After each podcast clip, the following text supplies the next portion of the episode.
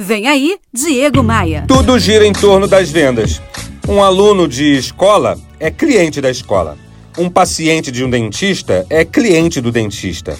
Usuário do transporte público é cliente da empresa do transporte público. O Sam Walton, o fundador da grande rede de supermercados chamada Walmart, tem uma frase memorável sobre isso. Ele disse assim uma vez, ó: "Só existe um chefe o cliente.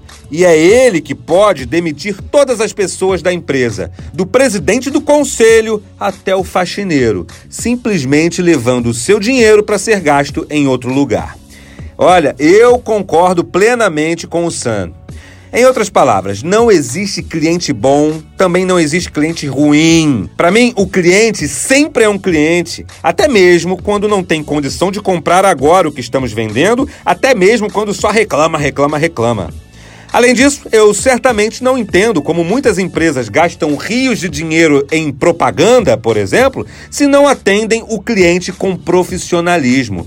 Não entendo o taxista que está reclamando de, de concorrência se não atende bem o seu cliente com profissionalismo, com bom humor. Não entendo vendedor de loja que não sorri, que não bota um olho no olho e já classifica o cliente só pela roupa que ele está vestindo, só pela aparência que o cliente tem. Valorize o cliente da sua empresa, porque independente do cargo que você ocupa, você sabe, tenho falado aqui diariamente, é ele, o cliente, que paga o teu salário.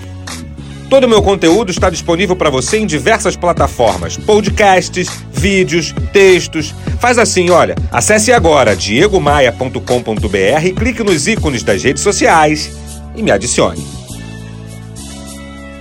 Bora voar? Você ouviu Diego Maia.